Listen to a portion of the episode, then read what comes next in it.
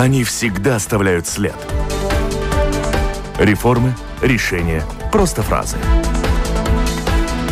Они могут уйти в отставку, а могут войти в историю. Сегодня они действующие лица –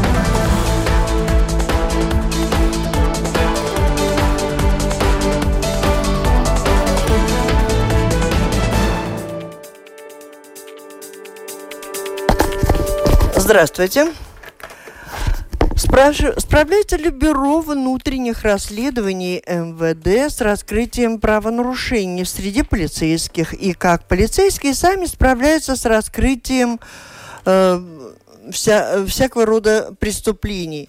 И будут ли ужесточены меры наказания нарушителей правил дорожного движения, любителей езды в алкогольном опьянении. А об этом и не только. Говорим сегодня в программе «Действующие лица» с новым министром внутренних дел Латвии Марией Голубевой на связи с нами. Мария, э, здравствуйте, слышите ли вы меня? Алло, Мария? Госпожа министр? Так, тут у меня... Вот... Алло, алло. Алло, здравствуйте. Да, здравствуйте.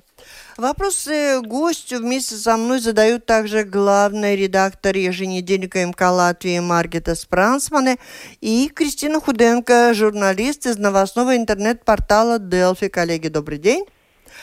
Да, микрофона автор ведущая программы журналист Валентина Артеменко, оператор прямого эфира Наталья Петерсона. Слушатели, как обычно, задают вопросы, если хотят, присылают их по электронной почте.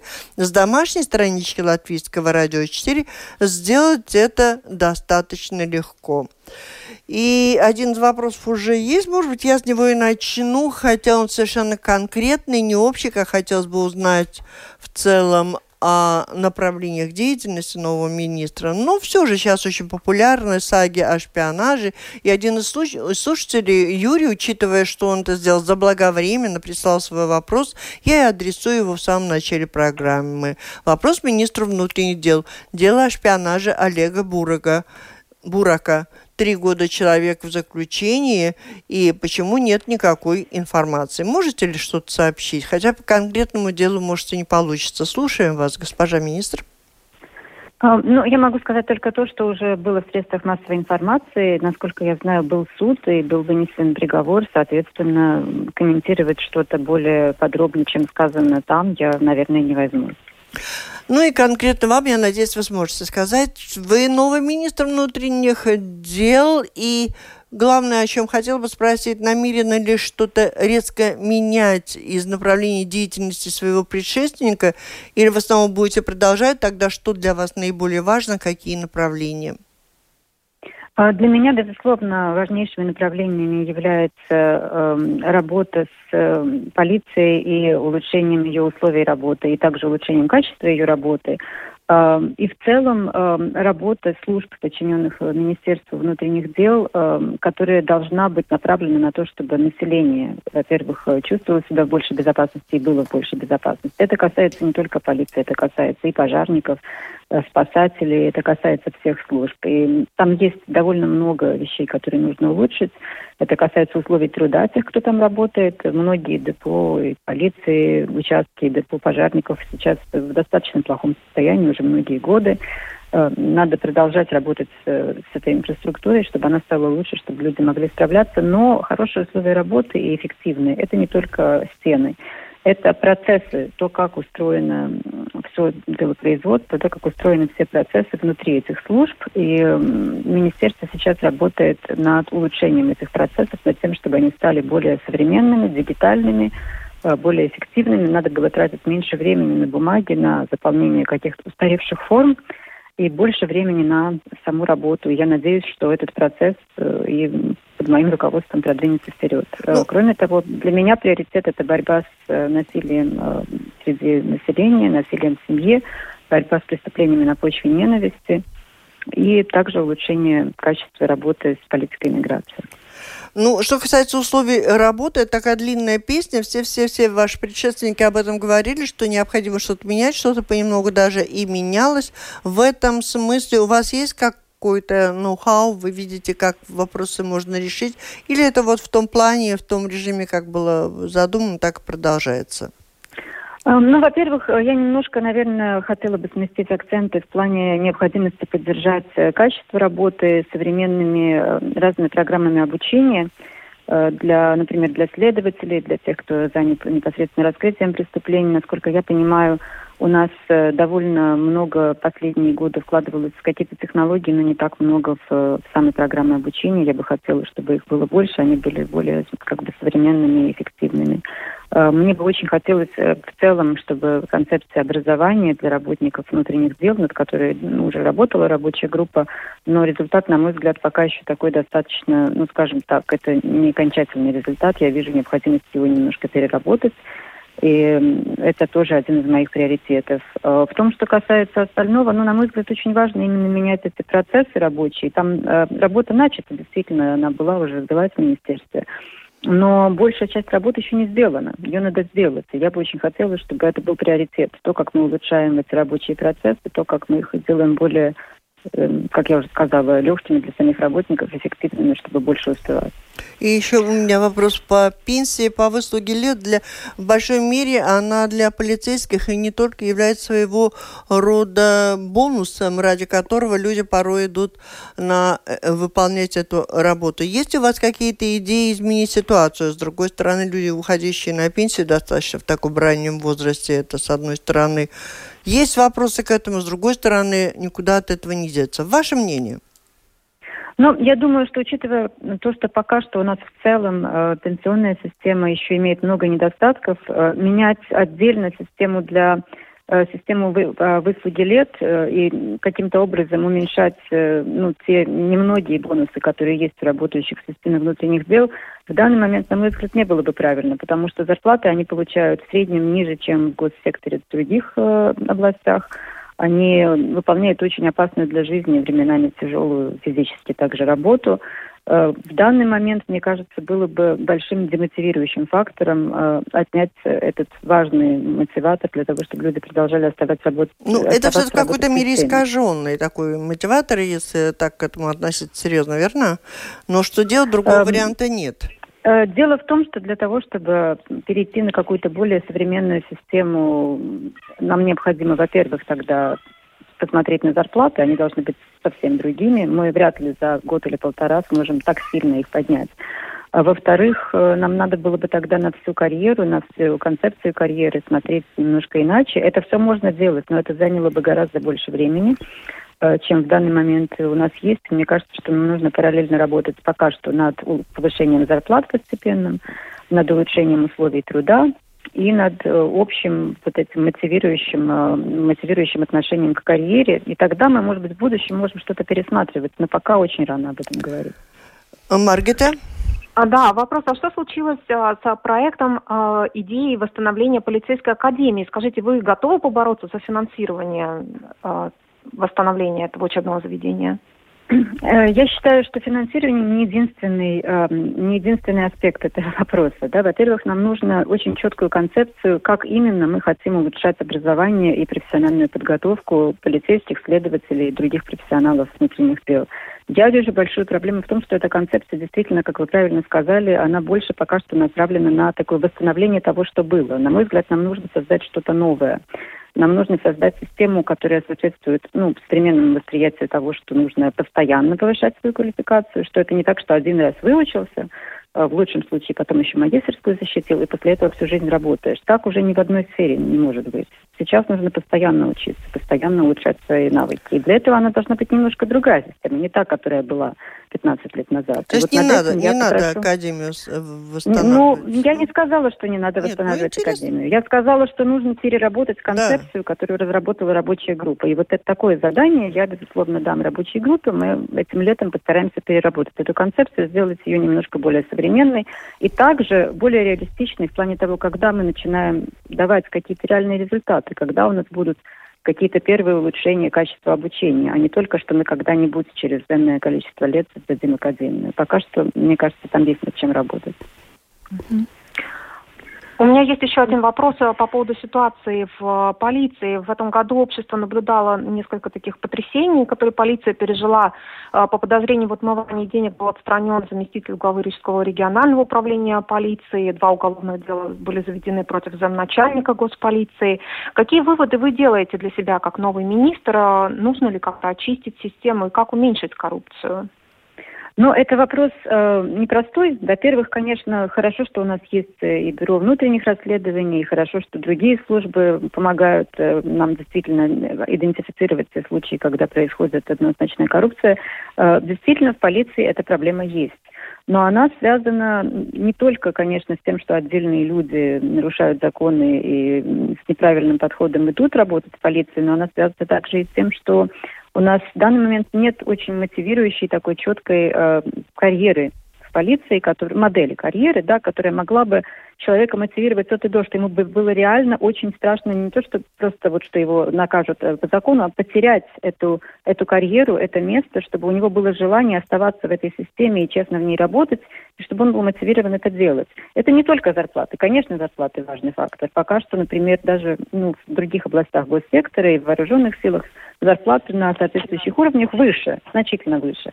Это не очень хорошо. Но есть еще другие аспекты. Например, э, бюрократическое бремя на многих должностях, необходимость заполнять какие-то формы не до конца видя смысл в этом. Вроде как что-то дигитально заполнено, все равно нужна еще бумажная копия.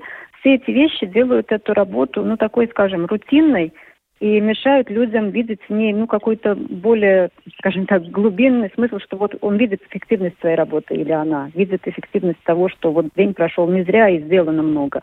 Я думаю, над этим тоже надо работать, потому что это именно создает тот внутренний, как бы, внутреннюю готовность оставаться дальше в системе и нежелание потерять свое место из-за каких-то корруптивных действий. Ну и, конечно, безусловно, исследование, расследование преступлений должностных должно быть на высоком уровне, и с этим тоже надо работать.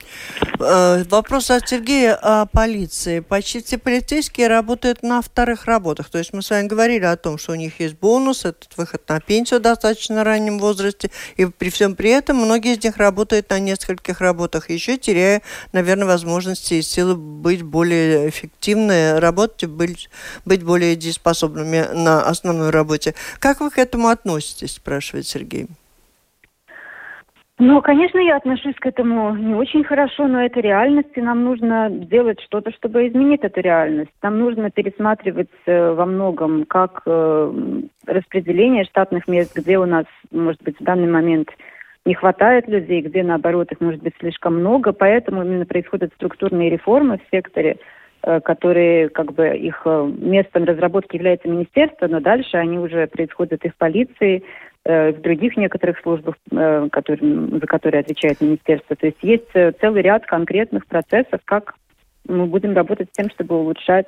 Ну, как-то запретов на вторую, да? третью, четвертую работу пока не будет, да? Эм, я затрудняюсь ответить на вопрос по запрету, потому что мы сперва должны в целом увидеть картину, насколько у нас те процессы, которые вот запущены, как они, они идут, насколько мы можем с помощью них, с помощью mm-hmm. этих реформ Э, эффективизировать работу как полиции, так и других служб. Там есть на самом деле еще что эффективизировать э, даже без таких радикальных каких-то запретов. Дальше мы будем стараться смотреть, что можно еще сделать. Кристин. На днях Европа отмечает десятилетие Стамбульской конвенции, которую Латвия так не ратифицировала. На ваш взгляд, возможно ли ратификация? Что этому мешает? И как вы оцениваете уровень насилия в отношении женщин домашнего в Латвии?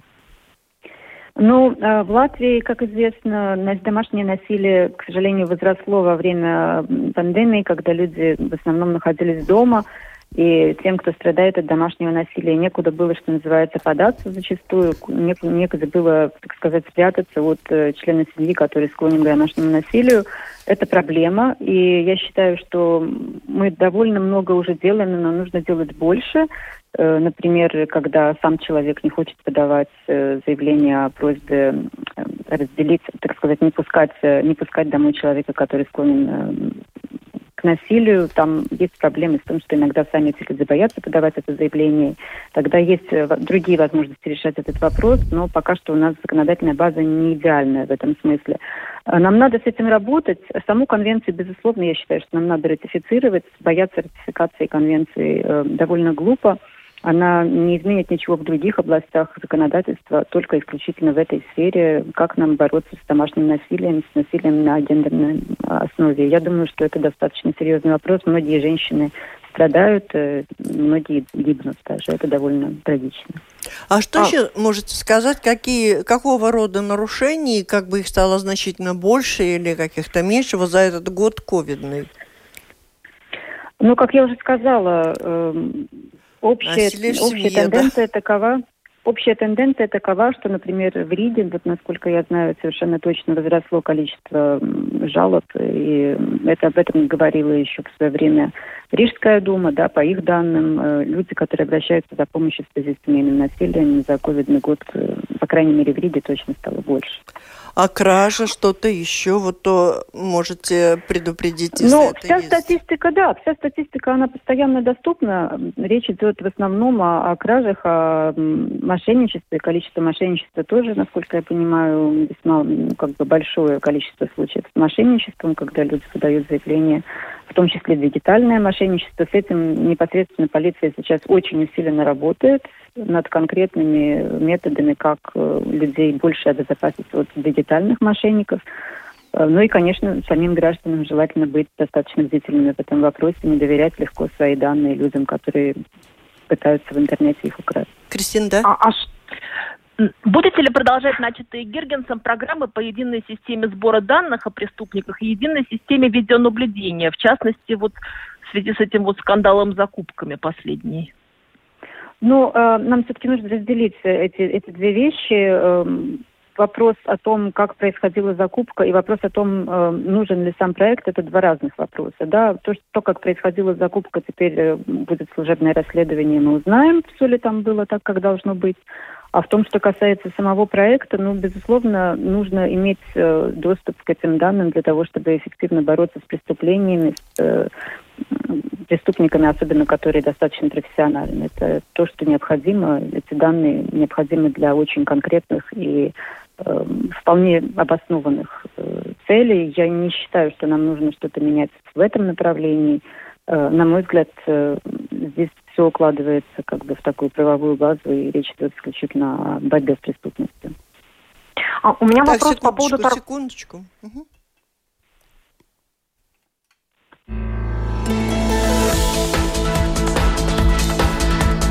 Напомню, вы слушаете программу «Действующие лица». Обсуждаем основные задачи, что стоят перед Министерством внутренних дел и перед всей системой в целом. В программе принимает участие министр внутренних дел Мария Голубева и журналисты из интернет-портала «Делфи» Кристина Худенко и Маргита Спрансмана из еженедельника МК «Латвия».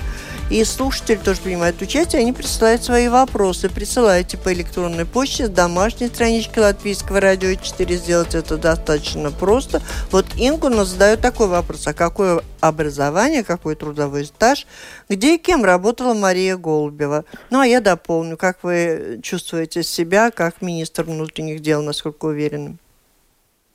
Спасибо. Э, ну, я всегда достаточно конкретно подхожу к своим рабочим задачам. Э, моя работа в данном случае э, была часто связана с госуправлением. Я недолго работала в самом госуправлении, хотя была чиновником какое-то время когда-то в госканцелярии.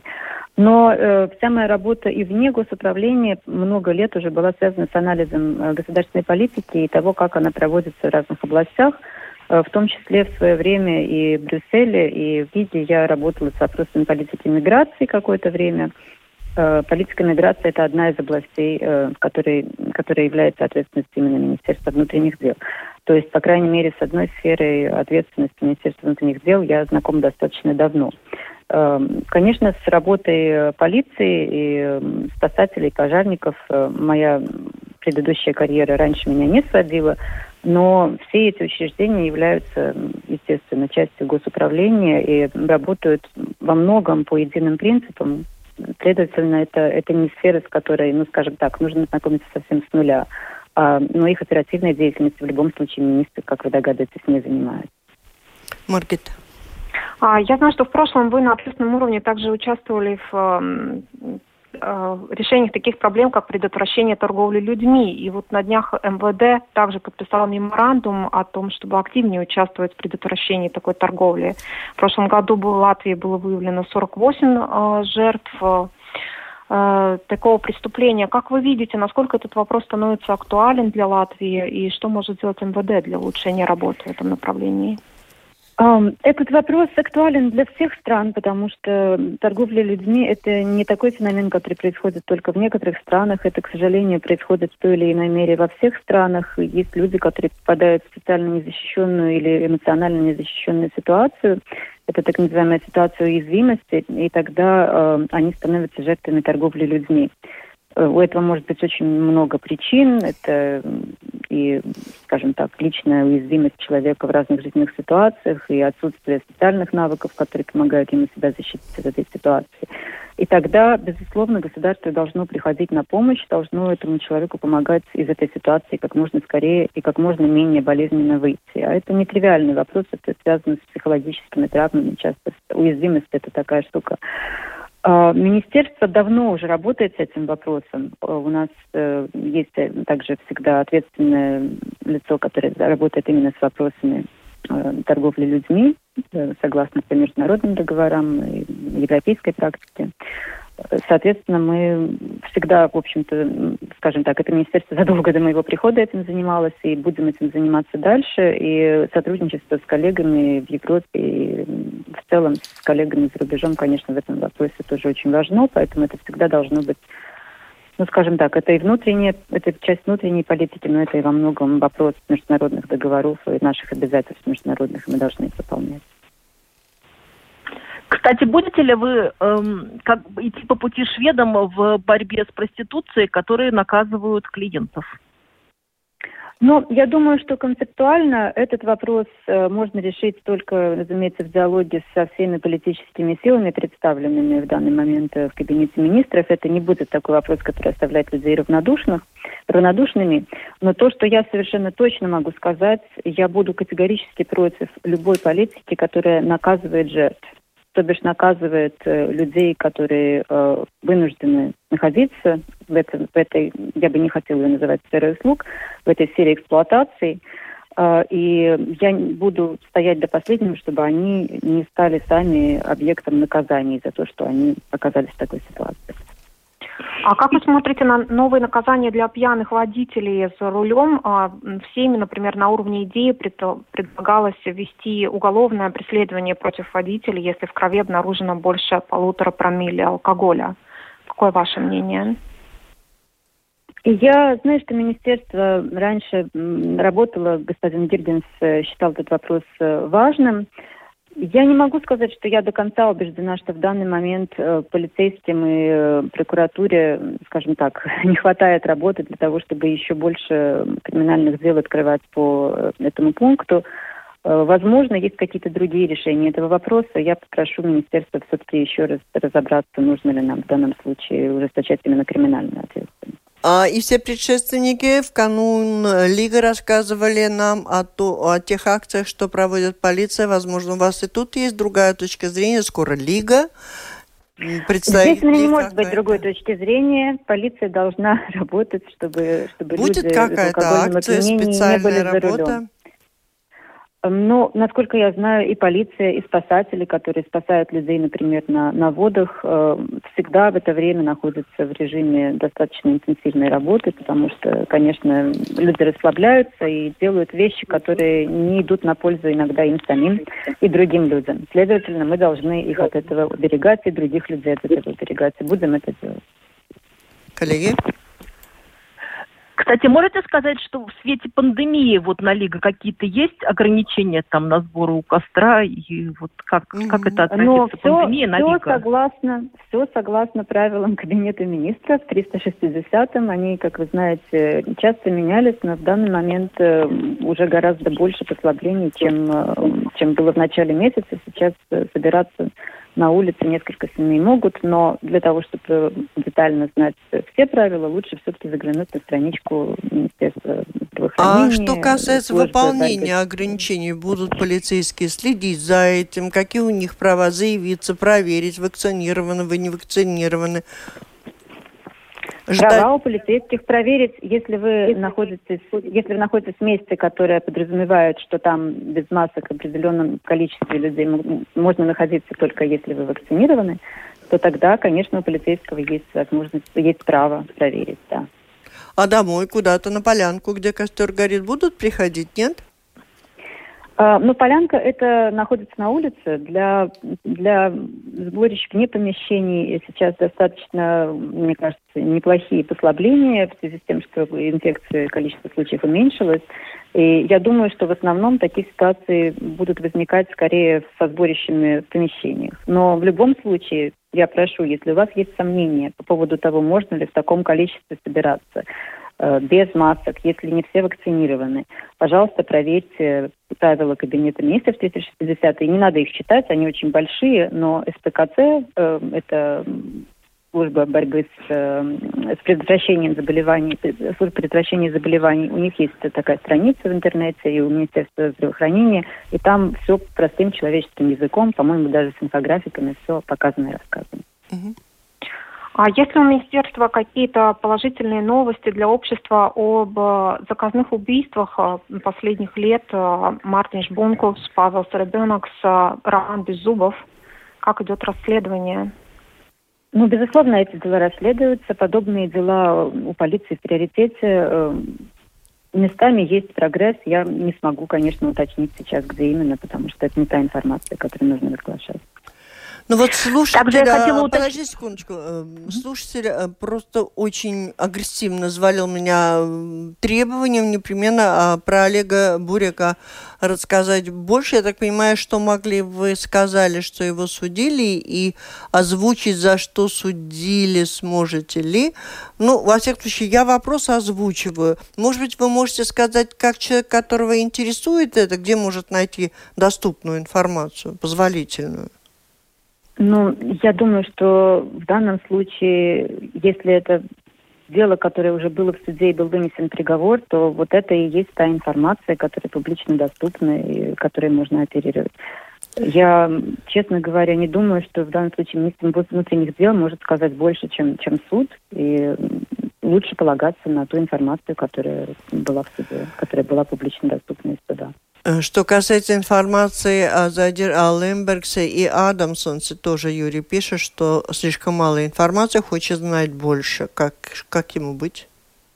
Я понимаю желание знать больше, но пока идет расследование, как вы понимаете, во-первых, министр э, не участник расследования, министр не следователь. Во-вторых, Министр даже не является надзирающим органом, строго говоря. Для криминальных дел надзирающим органом является прокуратура. То есть э, у прокурора, скажем, можно спрашивать больше, но у него, конечно, будет много информации, которую он не сможет, пока идет дело, никому разгласить. Это понятно, это объясняет, что это криминальный процесс.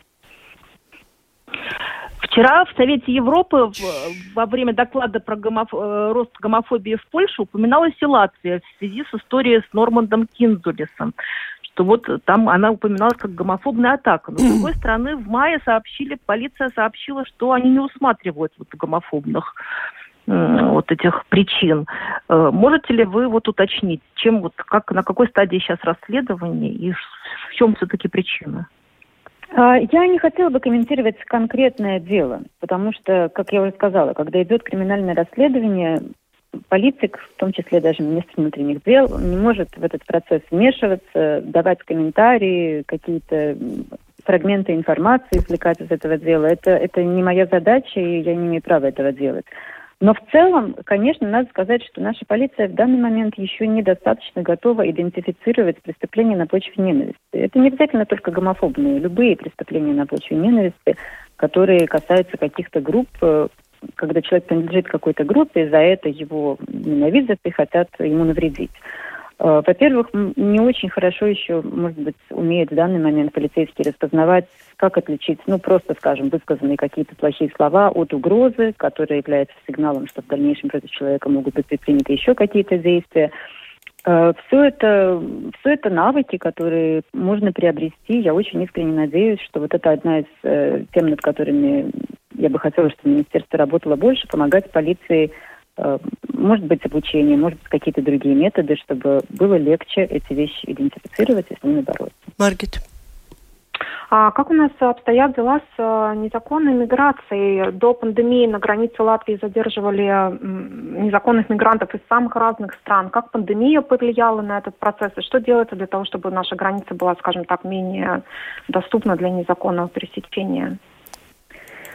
А, но у нас есть э, план, который правительство одобрило еще некоторое количество лет назад, о том, как именно в случае каких-то кризисов с незаконной миграцией на границе должны действовать э, различные органы внутренних дел. Там все расписано, и временами проверяем эффективность этого плана.